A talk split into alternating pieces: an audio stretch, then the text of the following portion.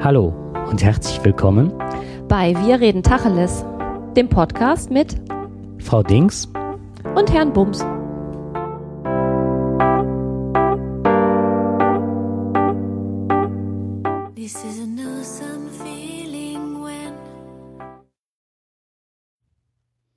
Hallo und herzlich willkommen. Hallo auch von meiner Seite. Aachen. Attacke mit Messer und Übergriff auf Frau. Aachen. Wegen versuchter Vergewaltigung einer 38-jährigen Frau und einer Messerattacke auf einen 24-jährigen vor einer Aachener Diskothek ist gestern ein 21 Jahre alter Mann festgenommen worden. Beide Taten soll der polizeilich bekannte und mutmaßlich angetrunkene Tatverdächtige am frühen Freitagmorgen zwischen 4 und 4.30 Uhr in der Innenstadt begangen haben. Die Frau kam mit leichten Schnittwunden und dem Schrecken davon. Durch das Einschreiten von Anwohnern hatte der Täter von seinem Opfer abgelassen und war geflüchtet. Dem 24-Jährigen fügte er eine erhebliche Verletzung am Oberkörper zu. Es wurde Haftbefehl beantragt.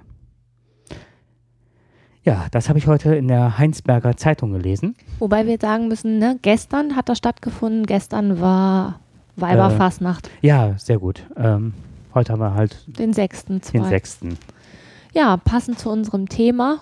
Wir, wir haben uns heute überlegt, nein, nicht heute, aber für heute haben wir uns überlegt, dass wir mal ein, ähm, eine Folge zur Kriminalität machen wollen. Und zwar sind wir darauf gekommen, nachdem jetzt ähm, wir die Themen Vergewaltigung hatten und ähm, was alles damit zusammenhängt, Strafgesetzbuch und Gesetzeslage, haben wir uns gedacht, wir gucken uns doch mal an, wer das ist, wer da strafbar wird. Ja, genau. Weil es sind definitiv mehr Männer als Frauen. Ja, und ähm, auch eher jüngere Männer ja. als jüngere Frauen. Genau. Wobei die Frauen aufholen, ne? Aber sie sind noch weit davon entfernt, äh, da gleichberechtigt zu sein. Aber die Frauen holen auch da auf. Wobei es da mehr um so lapidare Straftaten geht wie ähm, Schwarzfahren und ähm, weniger, also schon mal ein Diebstahl, aber weniger so diese Gewalttaten, wobei das auch ne, Körperverletzung ein bisschen zunimmt. Da sind die Frauen, habe ich äh, mittlerweile auch äh, herausgefunden, auch auf dem Vormarsch. Ja. Wobei das kann ich nicht mit Zahlen untermauern. Also ich habe eine Zahl gefunden. Ähm, und zwar ähm, hat die Frau Heisig, das ist eine Jugendrichterin aus Berlin gewesen, die ähm, aber nicht mehr lebt. Die hat ein Buch geschrieben, Das Ende der Geduld, und da sind ganz viele Zahlen und Fakten drin. Ähm, bei den ähm, Tätern im Alter von 14 bis 21 sind es nur 27,9 Prozent der Tatverdächtigen, die weiblich sind. Das ist, ein, ist eine Zahl aus 2008. So früher halt meistens Diebstahl, was ich gerade gesagt habe, mittlerweile aber auch immer mehr Körperverletzungen. Hm? Mhm. Vielleicht steigen wir kurz in das Thema ein, indem wir eine Griff Begriffsdefinition machen. Oh, das machst du bestimmt. Worauf wir uns dann im Nachhinein ja auch ein Stück weit beziehen. Wobei ähm, ich möchte euch auf eine Sache hinweisen, und zwar wird bei dieser Folge ähm, ein das Shownote-Schreiben ganz anders mal aussehen. Das haben wir schon mal ein paar Mal praktiziert. Und zwar, dass wir immer ja äh, wichtige Artikel äh, nachweisen über Literaturverzeichnisse. Ja, oder, oder auch Links, ne? Links zu YouTube-Videos oder sonst was. Genau. Und die Frau Dings hat äh, ein, wie nennt man das? Was? Was du gezeichnet hast, das hat einen speziellen Namen. Eine Sketchnote. Eine Sketchnote angefertigt. Und die werden wir diesmal als Shownote darunter stellen. Ja, wobei ich glaube, da müssen trotzdem die Links kommen noch die dazu. Links musst du mhm. noch dazu fügen. Aber ich denke, dass wir uns dadurch auch den Text diesmal sparen können, weil das ist so genial gemacht. Das müsst ihr euch wirklich mal anschauen. Es ist wunderschön geworden. Mhm. Gucken wir mal. Ja. ja. Okay, fangen wir an mit Devianz. Äh, Devianz wird normabweichendes Verhalten allgemein verstanden oder darunter halt, das jedoch nicht notwendigerweise in Verbindung mit Straffälligkeit zu verstehen ist. Verstehe ich das richtig? Das ist mehr so die Vorstufe. Das ist die Vorstufe. Also wenn sich jemand nicht an die Regeln hält, aber noch nicht straffällig wird. Genau. Okay. Resultierend aus dieser Beschreibung ist Delinquenz eine mögliche Form devianten Verhaltens neben anderen Erscheinungsbildern. Ich finde, Devianz kann man auch nachher ein Stück weit zur Seite schieben. Mhm. Also wir kommen nachher bei der Kriminalität aus. Dann kommt das Wort oder die Begriffsdefinition Delinquenz. Ähm, das Gemeinsame der Delinquenz und der Kriminalität ist die Straffälligkeit, wobei man die Frühform Straftaten im Frühstadium einer straffälligen Entwicklung, Formen des Einstiegs in eine solche Entwicklung und Erstvergehen, erste einmalige Straftaten als Jugenddelinquenz bezeichnet. Okay. Und die Spätformen bei wiederholter Rückfälligkeit, Wiederholungstaten im späteren Stadium einer kriminellen Karriere als Kriminalität und im Erwachsenenalter als Erwachsenenkriminalität bezeichnet. So, das hat der Herr Bienemann et al. gesagt, beziehungsweise Herr Scheffel. Und ähm, Kriminalität, und das fand ich ganz spannend, ähm, kommt erst durch das Gesetz und die Justizbehörden zustande. Das ist also die Definition Kriminalität, wenn es durch die Justizbehörden gelaufen ist, beziehungsweise durch Gerichte. Mhm. Dann also kann man von, dass es belegt ist, dass es erfasst worden ist, vielleicht auch zu Verurteilungen kommt oder Mhm. gekommen ist. Erst dann ist es Kriminalität. okay. Demnach ist Delinquenz diejenige De Devianz, die in Straffälligkeit mündet oder umgekehrt diejenige Straffälligkeit, die auf Devianz aufbaut, also Fehlverhalten. Ja, okay. Der Begriff Delinquenz wird auf Kinder und Jugendliche, nicht aber auf Erwachsene angewendet. Das fand ich auch nochmal spannend. Ja.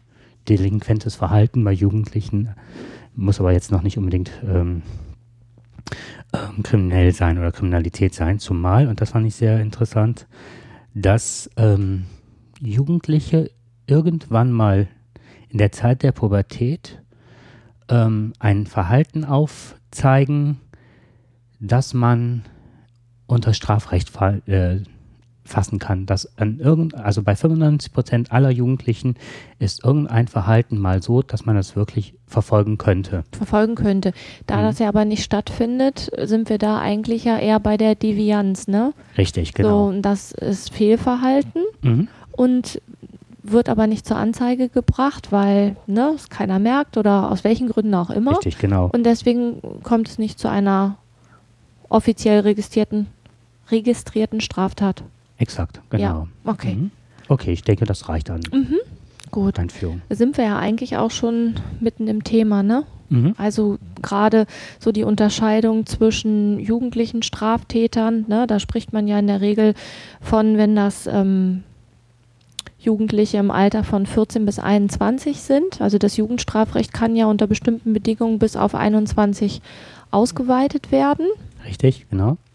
So, und ähm, die größte Tätergruppe derjenigen, die wirklich dann straffällig werden, das heißt auch registriert werden und das durchlaufen, das sind halt die Gruppe ähm, im Alter, also Männer im Alter von 18 bis 25. Das sind die, die am häufigsten Straftaten begehen. Da sind wir dann nicht mehr bei der Jugendkriminalität, vielleicht unter Umständen, je nachdem, Ja, Ne? bis 21. bis 21 machbar. Aber auf jeden Fall sind das eher die, die jüngeren Männer. So. Und bei der Jugendkriminalität hast du, ähm, also ich würde gleich mal gerne zu der Statistik kommen. Also bei der Jugendkriminalität hast du ja ähm, rein statistisch gesehen, ist die ja rückläufig. Erstmal auf den er Erstmal, ja. ne, Mhm. erstmal auf den ersten Blick. Ja, Aber da gibt es ja, ähm, da gibt's ja Dinge, die nicht berücksichtigt werden. Also zum einen wird in der Statistik nicht deutlich sichtbar, welche Straftaten begangen wurden. Und es wird auch nicht sichtbar, ob es ein Intensivtäter ist oder nicht. Und bei den Intensivtätern, da müssen wir gleich vielleicht auch noch mal eine Definition ähm, liefern, weil je nachdem, wer die gibt, ähm, ist das unterschiedlich. Ähm, der wird ja nicht anhand seiner Taten erfasst, sondern ähm, anhand, also er wird straffällig und kommt in diese Statistik. Aber dass der Intensivtäter ja mehrere Delikte verübt, also f- ist das ja, ähm, das müsste ja irgendwie erfasst werden. Ja. Also von Intensivtätern spricht man, je nachdem, ob jetzt Polizei oder Staatsanwaltschaft, also die Staatsanwaltschaft spricht von einem ähm, Mehrfachtäter, wenn derjenige, ich meine, es waren ähm, zehn ähnliche Straftaten begangen hat, dann sprechen Sie von einem Intensivtäter. Die Polizei tut das, wenn der mehrfach auffällig wird. Also ich meine, da war die Unterscheidung. So, und wenn ich jetzt von einem Intensivtäter spreche, er muss zehnmal ähnliche Straftaten begangen haben, aber das wird nur einmal in der Statistik gezählt, dann hinkt das ja ganz ordentlich. Ähm, nur mal zur Verdeutlichung eine, eine Zahl. Es gab äh, 2010 in Berlin 550 Intensivtäter. Wie viele? 550 15? Intensivtäter, Berlin Mitte. So. Einer Studie zufolge, die ein Herr Professor Claudius Oder durchgeführt hat, wurden jedoch von 264 dieser Intensivtäter 7000 erhebliche Delikte verbrochen. Ich finde, das ist äh, erschreckend. Extrem viel, ja. So, und die Zahl der Intensivtäter nimmt zu. Das ist auch noch ähm, immer noch eine, ähm, noch keine Zahl, die jetzt so waren, also weiß ich nicht, ne? Wenn du 40 hast und die verdoppeln sich, dann hast du 80. So. Es bleibt letztendlich eine, eine Anzahl, aber die, die, die nicht so groß ist. Aber trotzdem verüben die ja massiv viele ähm, Straftaten. Und wenn dann noch dazu kommt, dass ja das immer relativ lange dauert, bis die denn dann mal Verurteilt verurteilt werden, dann ähm, finde ich das schon erschreckend. Und das ist auch das, was sich so mit meinem persönlichen Bild irgendwie eher deckt. Ich habe immer diese Statistik rangezogen und habe gesagt, Mensch, das kann ja nicht sein. Die Statistik sagt, die Jugendkriminalität nimmt ab. Und trotzdem war das Gefühl immer, das hängt natürlich auch mit unserem beruflichen Kontext zusammen, war das Gefühl, das nimmt doch zu und die Massivität nimmt zu. Und das war etwas, das ich habe mir dann immer die Statistik vor Augen geführt und habe gedacht, kann ja eigentlich nicht sein. Aber nachdem ich irgendwie mir mal diese Zahlen dann angeguckt habe, mal, wenn du dann genauer hinschaust, dann ist es schon ein Eindruck, der nicht ganz von der Hand zu weisen ist. Eher auf die ähm, Intensivtäter zu schauen an der Stelle. Also ich fand nicht ja so, dass das inten insgesamt zugenommen hat. Die, ähm, die Taten der Intensivtäter sind mehr geworden. Ja. Also das ist de facto. Wobei man muss auch mal aufpassen von 2008 und äh, bis heute. Es geht, man muss auch immer die Entwicklung oder wie nennt sich das, den äh, demografischen Faktor Mhm. der Gesellschaft Stimmt, der kommt auch noch dazu. äh, ja. betrachten, weil ja braucht man nicht näher Nee, erläutern. braucht man Mhm. nicht. Das ist ein Verhältnis. Und ich finde auch mal, dass es schwierig ist, die, ähm, was du eben schon gesagt hast, ähm, bei den Intensivtätern äh, zu schauen, wie bekommt man das Ganze vergleichbar? Mhm. Und welche statistische Größe hat man da? Und zwar in Nordrhein-Westfalen sind die Leute, die als Intensivtäter zum Beispiel bezeichnet werden, brauchen nur fünf Straftaten in einem Jahr zu begehen. Ah, okay. Und das in Berlin zu zehn. Und da weiß ich noch nicht mehr, in Aber das ist die, Zeitraum. das ist die, ist die ähm, Staatsanwaltschaft. In, Im Rahmen polizeilicher Ermittlungen spricht man eben auch von Intensivtätern, die mindestens fünfmal ähm, minder, wiederholt minderschwere Delikte begangen haben. Ne? Mhm. So, für die Staatsanwaltschaft ist es nochmal wieder anders. Da, da, die unterscheiden halt. Also es gibt so, keine okay. einheitliche, keine einheitliche äh, Definition für Intensivtäter.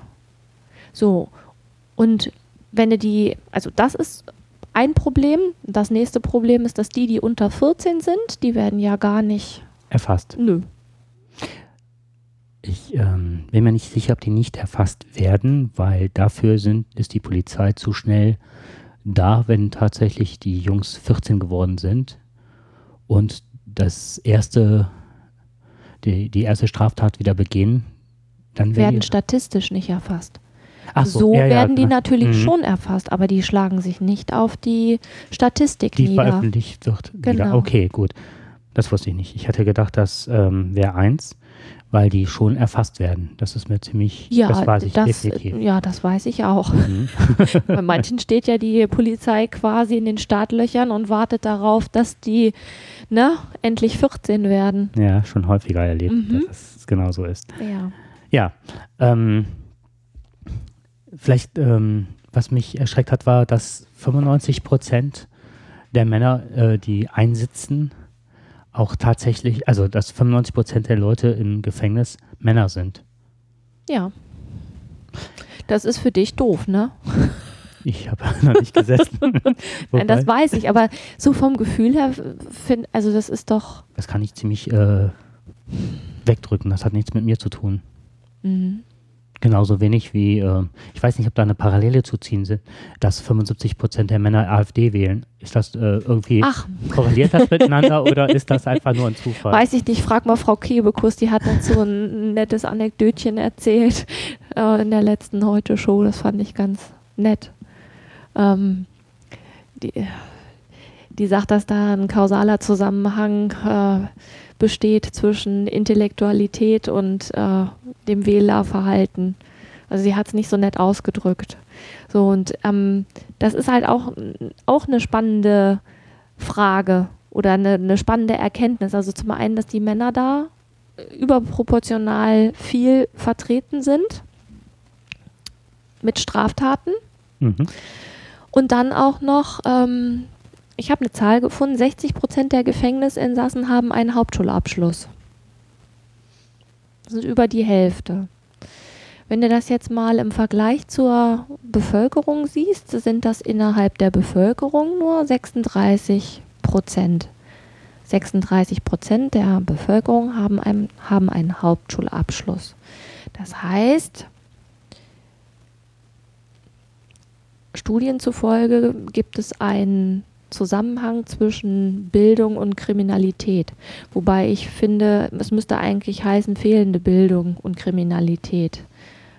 Ja, wobei da, da bin ich gerade, ähm, das berührt mich aus folgendem Grund, weil ich finde, das ist eigentlich eine Sache, die auch Entwicklung, entwicklungspolitisch hier ähm, äh, sich manifestiert. Und zwar glaube ich nicht, dass das unbedingt der Hauptschulabschluss ist, der äh, eigentlich ausschlaggebend sein könnte oder sollte, wenn Bildung an der Stelle besser funktionieren würde. So ist es. Das, der Umkehrschluss, der geht ja nicht. Also du kannst Nee. jetzt ja nicht hingehen und sagen, oh, jemand hat einen Hauptschulabschluss, der wird jetzt kriminell. Sondern es hat, glaube ich, eher was mit ähm, den damit verbundenen Sichtweisen zu tun oder den fehlenden Perspektiven, die damit verbunden sind. Genau, das ist der Punkt, weil ne, ich habe, vielleicht habe ich das noch nicht erzählt, aber ich habe halt über einen zweiten Bildungsweg mein Abitur gemacht und zwar noch zig Lichtjahre später und abgeschlossen habe ich mein, ähm, meine mittlere Reife halt an der Hauptschule Mhm. 1985 und da war es halt so, dass äh, die Leute, die ich jetzt auch ne, teilweise nochmal wiedersehe und so weiter, dass die dann eigene kleine Kfz-Werkstätten hatten. Einer hatte, ich glaube, man kann in mehreren Bereichen sogar seinen Meister machen, ob es Elektronik, Karosseriebau und ach, was weiß ich nicht alles ist. Der hatte drei Meister absolviert. Ähm, von der Berufsfeuerwehr, einer ist nach Kanada gegangen mit einem kleinen Unternehmen. Da ist keiner, der nicht irgendwie ja, ich würde sagen, heute im Mittelstand angesiedelt ist. Und früher war es tatsächlich so, dass diese Leute in der Zeit wirklich, ähm, ja, das waren die Handwerker in erster Linie, die da ausgebildet worden sind, mit einem guten, äh, fundierten Wissen und ähm, ja auch Perspektiven hatten. Ja, So, und das ist nämlich genau, heute. genau, und das ist das, was jetzt mittlerweile, ähm, ja, ich kann nur sagen, was wir damals an Bildung hatten oder genossen haben, das habe ich teilweise äh, erst in der 11. Klasse des Abendgymnasiums wiedergefunden. Was hier damals, was ich schon kannte, bis dahin war es Wiederholung. Und das ist das, was jetzt mittlerweile wirklich, das ist eine Resteschule geworden. Und man hat sich nicht drum gekümmert. Und äh, dann bin ich mal gespannt, wer die anderen 40 Prozent sind. Es müssen ja nicht gerade Gymnasiasten sein, da werden ja mit Sicherheit auch noch viele Förderschüler dazukommen. vermutlich oder Menschen, die gar keinen Abschluss gar keinen haben. Abschluss ne? Auch haben. das ist ähm, das, was, was Also das wollte ich nur mal als Mhm. Fakt nehmen, dass ich finde, dass da bildungspolitisch ähm, werden diese Leute, wenn sie die Hauptschule besuchen, heutzutage ausgegrenzt. weil es als Resteschule auch gesehen werden. Und die, die werden ja auch so, wenn man sich auch mit den Schülern unterhält. Das war noch gar nicht vor lang, so allzu langer Zeit, die dann ähm, teilweise sehr stark im rechten Spektrum anzutreffen sind. Und da haben wir nämlich auch die Verbindung, die man herstellen kann.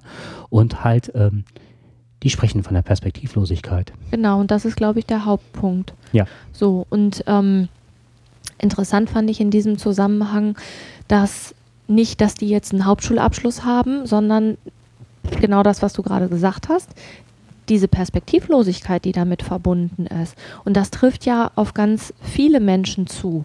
So, auch zum Beispiel auf die Menschen mit, ähm, die jetzt mit Zuwanderungsgeschichte zu uns kommen. Das ist, ähm, das fand ich in dem Zusammenhang ganz interessant. Das habe ich heute Morgen in der Zeit gelesen, dass ähm, die, Gruppe von 18 bis 25 da auch überproportional häufig vertreten ist.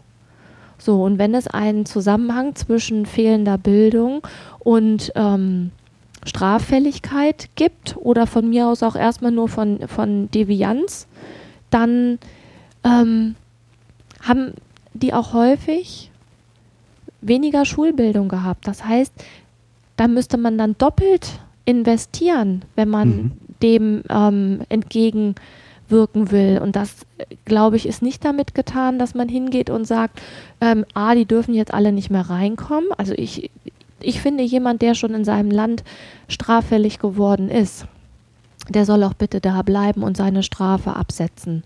So, oder wenigstens ähm, dafür gerade stehen müssen, wie immer die Strafe dann da auch aussieht.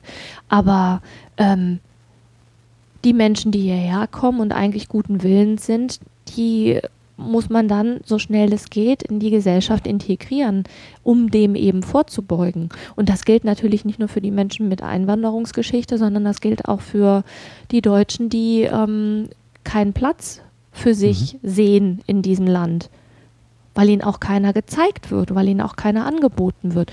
Und da kannst du natürlich jetzt bildungspolitisch argumentieren, ne, dass die Schule alles Mögliche ähm, tun muss und dass da Geld investiert werden muss. Das, finde ich auch, aber ich finde auch, dass schon im Elternhaus in den ersten sechs Jahren ganz viel nicht getan wird, was Kinder brauchen, damit sie in der Schule funktionieren können. Aber ne, was das jetzt alles genau ist, das würde, glaube ich, jetzt hier den Rahmen sprengen. Dafür ähm, sind wir zu dichter an der Materie dran. Ähm, da kann ich jetzt auch gerade noch ein paar äh, Fakten zu geben. Und zwar, es gibt Studien, die belegen, ähm, das, was auch in den Elternhäusern passiert, dass Jugendliche, die von ihren Eltern massiv geschlagen werden, fünfmal häufiger zu Mehrfachtätern werden als gewaltfrei erzogene junge Menschen. Eltern, die schlagen, versäumen es ihren Kindern für Konfliktsituationen positive Verhaltensalternativen vorzuleben und so, sie vermitteln ihnen die Botschaft, dass der Stärkere sich mit Gewalt durchsetzen soll und darf. Das war eine Sache, die ich gefunden habe. Und was ich noch sehr äh, ähm, interessant fand von dem, was du gerade gesagt hast, da gibt es auch eine Studie, ähm, die zeigt, dass die ähm, Einwanderer der ersten Migrationswelle, kann man es so nennen? Nein, Du meinst damals in den 70er Jahren, Generation, die, die damals die Gastarbeiter, die zu uns mhm. gekommen sind.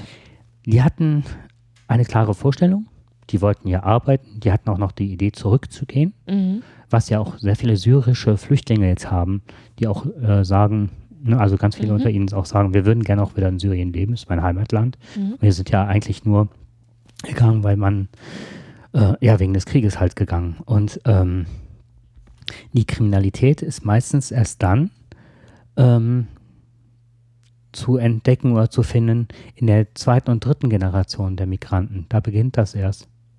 Und das hat genau das, was du gerade sagtest, ähm, hat was halt damit zu tun, ähm, dass die oftmals in Ballungsräumen wohnen, eine beengte Wohnsituation haben, mit wenig Geld auskommen müssen dass sie äh, Sprachprobleme haben. Genau, sie haben oftmals Sprachprobleme und das erschwert ihnen den Zugang zu anderen sozialen Gruppen. Genau. Sie haben ein Probleme bei der Identitätsbildung und fehlende Chancen auf dem Arbeitsmarkt. So ist es. Und dann sind wir da, was wir eigentlich jetzt schon wieder machen. Ich habe mich immer gefragt, wir haben hier zum Beispiel bei uns in der Gegend, haben wir ganz viele leerstehende ähm, NATO-Unterkünfte Mhm. von den Engländern halt. Die sind jetzt alle zurückgegangen und hier stehen extrem viele Wohnungen und Häuser leer. Ja. Und die sind alle jetzt belegt, sehr weit außerhalb, weil das, äh, man musste, die sind ja so einkaserniert gewesen. Ja. Und jetzt sind genau äh, so richtig kleine Trabantenstädte entstanden, wo nur ähm, Syrer leben oder ne, Asylbewerber. Und die werden doch da nicht mehr rauskommen. Es gibt ganze Straßenzüge bei uns hier in der Ecke schon vorher von den Russlanddeutschen, wo damals unser äh, Rohbauer, der hat gesagt, der Bruder war Rechtsanwalt, der andere Bruder war Dolmetscher und er war Gymnasi vergleichbar Gymnasiallehrer. Wir Mhm. sind drüber gekommen und keine dieser Ausbildungen ist anerkannt worden. Ja. Das ist oftmals ein Problem. So, und dann sagte er, würde, also dann hat er geguckt, die haben alle drei angefangen auf dem Bau und haben dann eine Ausbildung gemacht äh, zum Maurer, Ja. waren alle handwerklich begabt und haben dann ein Unternehmen gegründet, haben den Meister gemacht und sind jetzt, ne, sind Mhm. jetzt äh, Rohbauer halt. Aber was für ein, was für ein Werdegang, ne? Ja, und der sagte damals, ähm, man wird eigentlich dadurch kriminell, wenn man da wohnt und keine Perspektive mehr hat und sich trotzdem über Wasser halten muss. Mhm. Und dann werden auch die Clans enger. Mhm. Und man verrät sich nicht untereinander. Ne? Und dann kommt ja auch noch ein Stück weit ähm, die damalige Mentalität des Osten hinzu, dass man immer bespitzelt wurde, meinte er. Und man auch als Familie und als Clan immer zusammenhalten musste. So, das ist jetzt bei den Syrern, kann ich das nicht vergleichen. Ich fand das nur sehr einleuchtend, das mal zu hören und zu sagen, ne, und es wird alles untereinander verhandelt. Man traut dem Staat, weil er bietet ja auch die Perspektive nicht. Man wird, fühlt sich auch in dem Moment nicht so angenommen an. Mhm. Also es müsste möglichst schnell passieren, Mhm. dass die über Schule und über Teilnahme an Unterricht, dass die möglichst schnell auch andere Gruppierungen der Gesellschaft, dass die daran teilhaben können. Ich finde dieses, diese Patenschaften finde ich zum Beispiel sehr interessant. Es gibt ja diese Patenschaften, dass man sich äh, einer Einzelperson oder einer kleinen Gruppe zuordnet Mhm. und dann mit ihnen in Kontakt kommt und auch mal eine andere Seite des Miteinanders hier zeigt. Vielleicht auch Vereine und Ähnlichen. Vereine wäre auch nochmal so eine Sache, ne? Mhm. Aber Hauptsache irgendwie unter Leute kommen. Und was ich da noch sehr Und die Sprache lernen ist auch ganz wichtig. Genau. Und was ich noch interessant fand, war äh, zu sehen, dass es ganz, dass, äh, dass die Migranten beziehungsweise hier in Deutschland lebende Ausländer, aber auch meistens Migranten, meistens ein Stück weit oberhalb dessen stehen äh, im Vergleich zu deutschen Jugendlichen oder jungen Männern. Und dann habe ich mich gefragt, wie das kommt. Ne? Also, dass sie immer, ne, ist das jetzt wirklich durch die Ballungsräume gegeben und so weiter? Wir haben ja Mhm. auch sehr viele Deutsche, die in äh, erbärmlichen Situationen, Lebensumständen leben. Und dann ist halt rausgekommen, dass die zwar alle in einen Pott geworfen werden, aber dass die Ausländer gegen oder Migranten oder Mhm. ne, mit Migrationshintergrund lebenden Menschen hier gegen viel mehr Gesetze verstoßen können, als Deutschen überhaupt möglich wäre. Und zwar, wenn die alleine hier hinkommen und haben ihren Pass weggeschmissen, das ist schon kriminell, das wird schon erfasst. Mhm. Die können gegen so viele Sachen des Ausländerrechts verstoßen, die dann Ach. bei uns mit schweren Ta äh, Straftaten in einen Pott kommen. Da sind wir wieder bei dem, dass die unterschiedlichen Sachen nicht gewichtet werden. Die werden nicht gewichtet, beziehungsweise wirklich alle in einen Topf geworfen. Das ist alles kriminell. Das heißt, dass Ach ganz, ganz viele Ach, der ja Migranten, die hier hinkommen, eigentlich schon in irgendeiner Form hätten straffällig sein können und geworden sind. Was weiß ich. Nicht Pass genug weggeschmissen. Pass weggeschmissen, nicht genug Unterlagen mitgebracht auf der Flucht, vielleicht auch abhanden gekommen, was auch immer. Das wird schon als kriminell erfasst, kommt in die Statistik rein und rechnet man all das raus, Ja. ist es pari. Oh, okay. Dann haben wir nämlich keine, äh, keine. Das finde ich jetzt wirklich mal interessant. So, und da sind wir wieder bei der Statistik, ne? Mhm. Das kann schon ein verzerrtes Bild geben. Wie hat damals Thilo Sarrazin so schön gesagt, traue keiner Statistik, die, du nicht selbst gefälscht hast. Ja. Ich fand das total toll, dass man jetzt den Sarrazin zuschreibt. Da ist, ja. Also, ich fand das heute Morgen, als ich mich nochmal so intensiv mit diesem Thema auseinandergesetzt habe, ne, habe ich gedacht, dass die Medien da ja auch einfach viel durch ihre Berichterstattung Stimmung machen. Ne? Mhm. So, und dann vielleicht jetzt noch zum Abschluss, weil ich glaube, wir sind. Ich habe ja jetzt gar nicht geguckt. Wobei, darf ich das zu den Medien noch was sagen? Ja. Weil da habe ich auch noch was rausgefunden.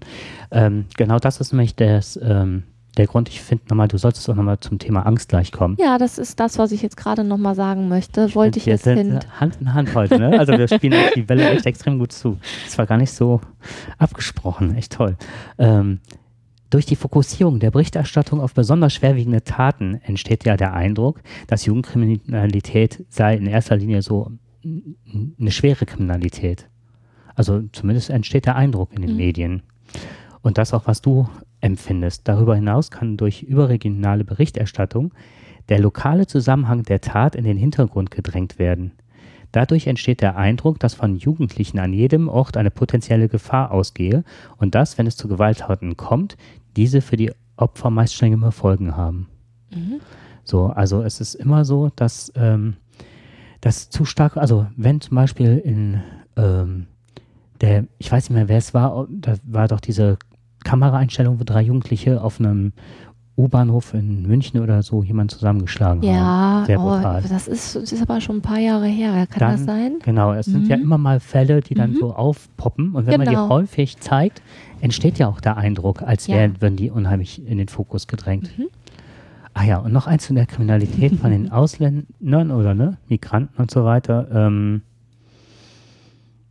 hab jetzt vergessen. Ah, shit, das war noch. Fällt dir das noch ein? Ah, ja, doch. Und zwar, was auch dazu zählt, und das fand ich extrem äh, heftig. Es gibt Banden, die kommen aus sonst woher, egal wo. Ne? Also es mhm. geht jetzt nicht um eine Zuschreibung ähm, an irgendein Land. Man kennt das ja, ähm, die kommen im Auto schnell über die Grenze gefahren. Das war ja jetzt hier diese, diese Welt-West-Story, ja. ne? fahren durch halb nur äh, Nordrhein-Westfalen mit Polizeihubschrauber, fliegt hinterher und ähm, neuen Polizeiautos, die kriegen die nicht und fahren wieder raus. Diese organisierte Bandenkriminalität wird auch dazu gezählt, zu den ähm, Straftaten, die von Ausländern verübt werden. Der Tourismus, ne? Der, genau. Das ist, mhm. ähm, Genau, das habe ich, äh, hab ich auch gelesen. Gut, dass du das nochmal erwähnst. Das sind auch, das ist, sind die Straftaten, die von Menschen, von ausländischen Menschen begangen werden, die hier ähm, halt reinkommen und eine Straftat begehen und dann wieder rausfahren. Ähm, ist ganz interessant, die, es gab schon mal so eine ansteigende Kriminalitätsrate, das ist, als die ganzen Grenzen aufgemacht wurden. Und dann gab es einen großen ähm, Anstieg, der, also ist groß, also wie groß der jetzt war, war, weiß ich nicht. Auf jeden Fall war es so, dass da die Kriminalitätsrate stieg und die ist dann auch wieder abgeflacht. Aber in den Medien wird da halt so drüber berichtet, dass das so in den Fokus gerät, dass man, ähm, dass das so eine Omnipräsenz bekommt. Mhm. So, und ähm, in der aktuellen Zeit war heute Morgen, habe ich das gelesen, Umgang mit Angst. Ne? Also wie Angst überhaupt funktioniert. Und das ist so, dass wenn eine ähm, unbekannte Ursache Angst auslöst, also wenn das etwas ist, was man noch nicht gehabt hat als Mensch, dann weiß der Körper nicht, wie er darauf reagieren muss weil es gibt verschiedene Reaktionsweisen, wie man mit Angst umgeht. Ne? Es ist jetzt sinnvoller zu flüchten, es ist sinnvoller, sich totzustellen, äh, greift man an. So, und wenn das halt eine unbekannte Gefahr ist, wenn etwas noch nicht da gewesen ist, dann ähm, weiß der Körper nicht, wie er reagieren soll. Und es entwickelt sich ganz schnell eine Hysterie. Und das wird auch nicht dadurch besser, dass man permanent immer wieder auf diese Gefahr hingewiesen wird. Und das ist das, was jetzt gerade im Moment passiert. So, es wird immer wieder, immer wieder gesagt, ne, so und so und so ist es. Ähm, ich fand zum Beispiel in dem Zusammenhang ganz witzig, dass es keine große Überraschung ist, ne? dass die Männer zwischen 18 und 25 äh, die größte Tätergruppe sind, weil das kennen wir, das ist hier auch der Fall. Ja, so, ne? definitiv. So, ähm, ich fand in dem Zusammenhang haben die ein Beispiel gebracht und das fand ich so einleuchtend, ne? Als das ähm, vor mehreren Jahren mit BSE losging, da wurde ja darüber sehr stark berichtet in den Medien, was dazu geführt hat, dass innerhalb von wenigen Wochen äh, kaum noch Rinderfleisch ähm, gekauft, Rindfleisch gekauft wurde. In den letzten zehn Jahren sind 150 Menschen europaweit an BSE gestorben. Das ist nicht so viel. Nein. So, und jetzt mal zum Vergleich. In der gleichen Zeit sind 150 Kinder daran gestorben, dass sie parfümiertes Lampenöl getrunken haben. Darüber wurde aber nicht berichtet und es hat, sage und schreibe, zehn Jahre gedauert, bis man dieses Öl mit einem Sicherheitsverschluss versehen hat. Das ist nicht im Fokus. Mhm. So. Das interessierte keinen. Sind auch sind genauso viele Menschen dran gestorben, sogar ganz kleine Menschen, die da überhaupt nichts für können. So, das fand ich ein super tolles Beispiel. Ein anderes Beispiel, wie, also ein anderes Beispiel, was ich auch noch ganz interessant fand, war, die Frau Klöckner von der CDU ist im Moment gerade dran, ähm, ein Burka-Verbot zu fordern in ihrem Wahlkampf. Wenn du jetzt hörst, ein Burka-Verbot, was stellst du dir dann vor? Dass sie nicht mehr komplett verhüllt gehen dürfen, die Damen. Genau.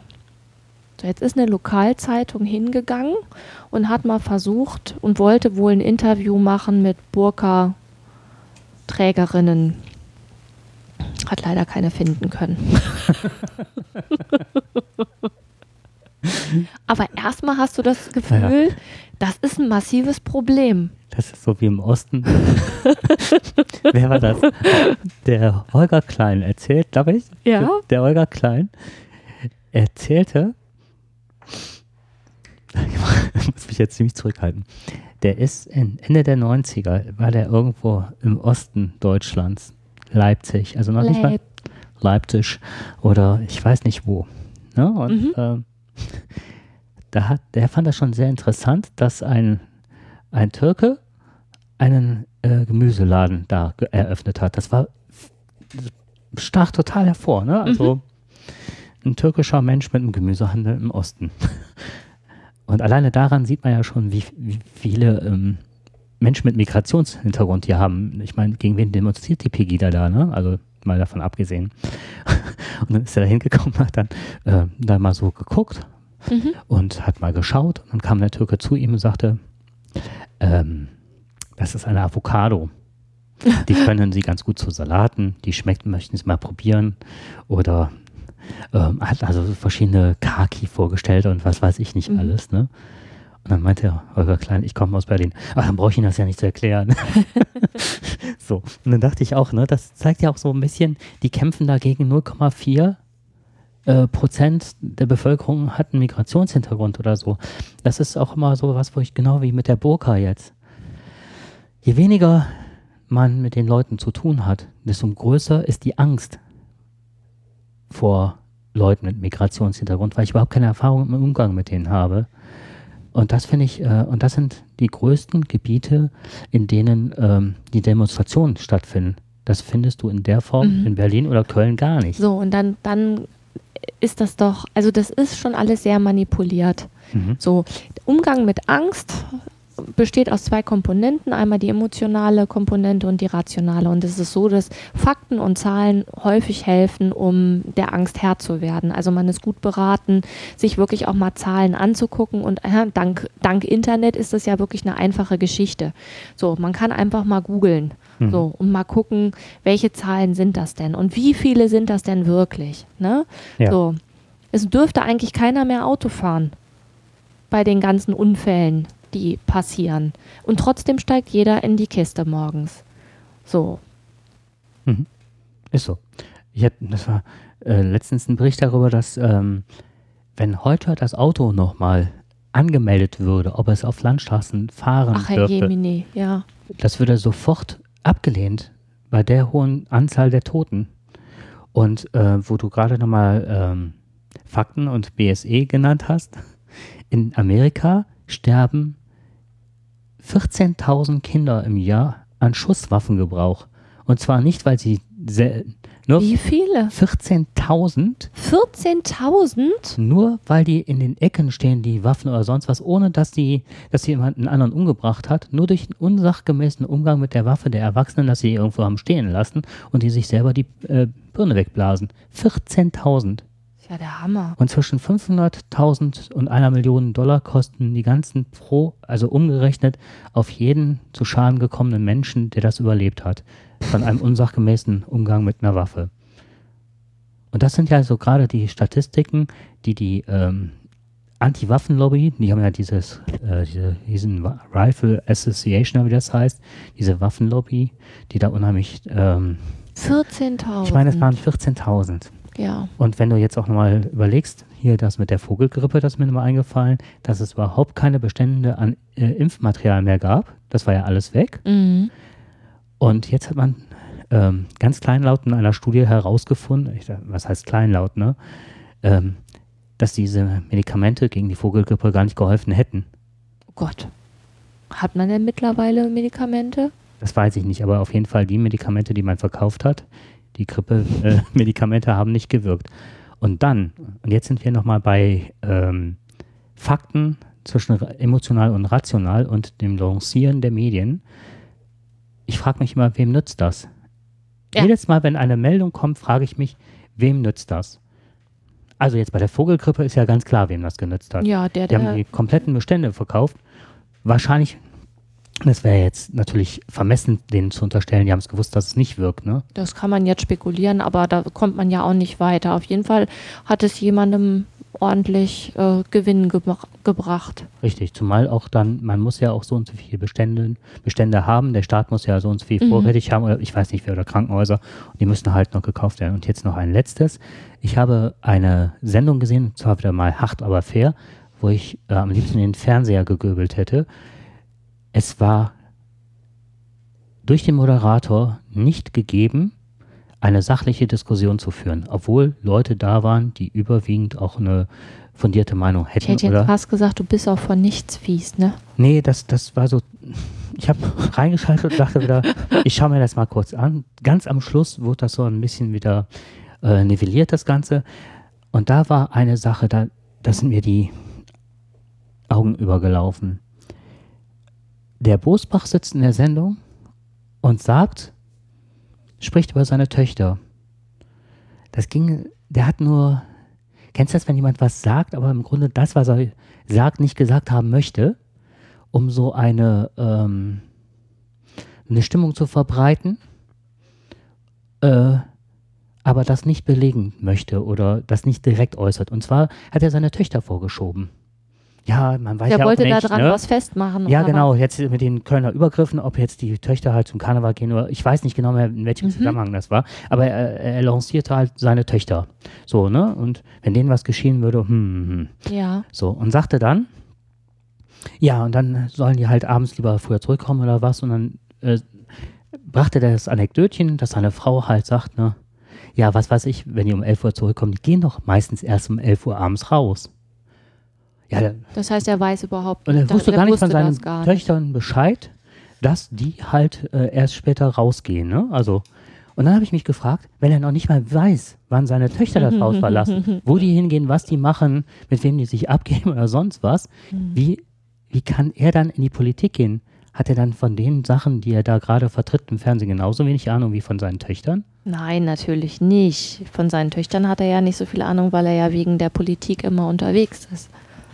Und da hat ich hab gedacht, Aber es macht ihn unglaubwürdig. ja, und auch den Moderator, den Plasberg, der, Der an der Stelle ja- nicht einhakt und sagt, Ja, das ist sowieso sowas, wo ich, ähm, wo ich auch so ein bisschen mit hadere, ne? Warum das nicht funktioniert.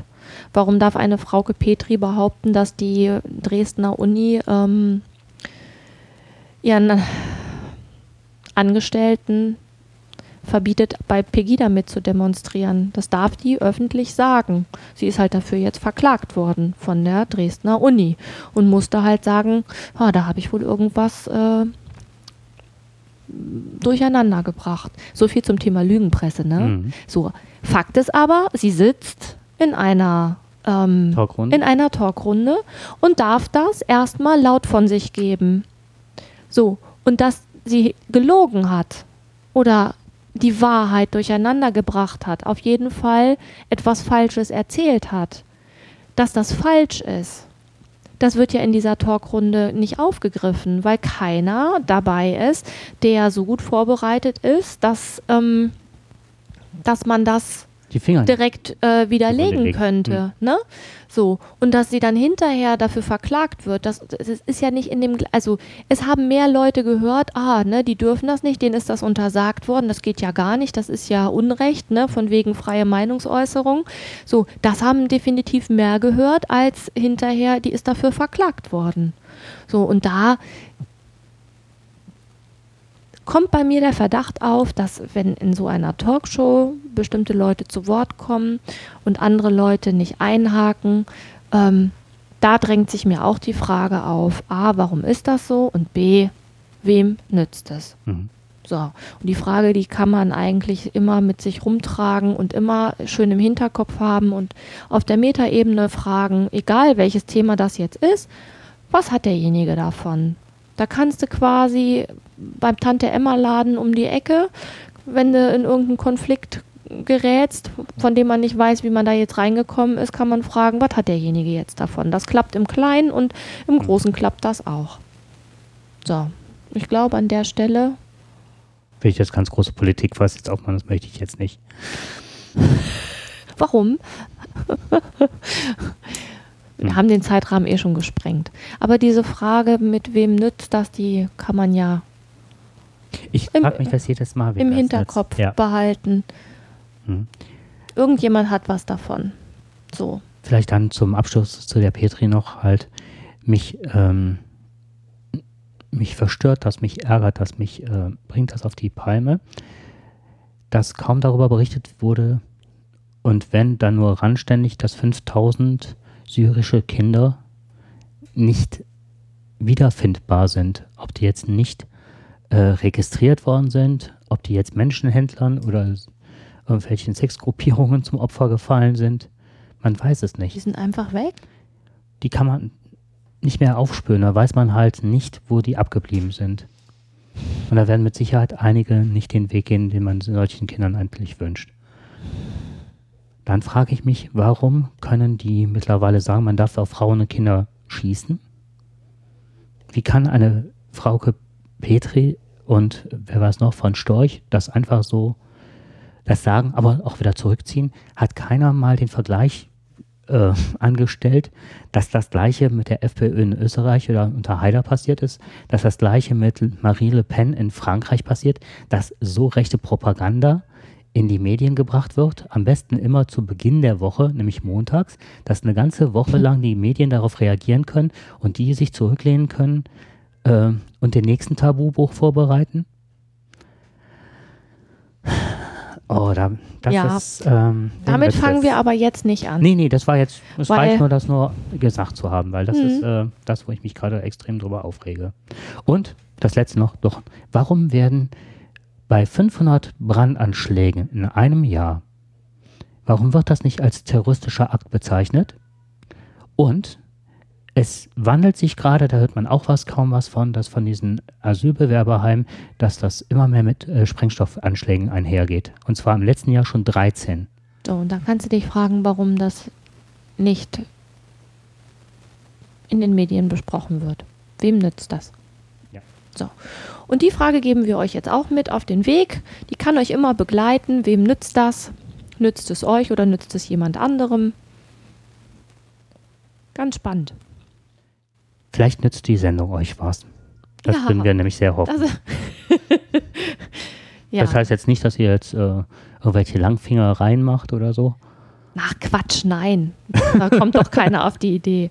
Nein, vielleicht hat euch die Sendung ein bisschen was genützt und ansonsten freuen wir uns, wenn ihr das nächste Mal wieder dabei seid. Wir hatten das letzte Mal ein bisschen technische Probleme. Da war die Folge nicht runterzuladen.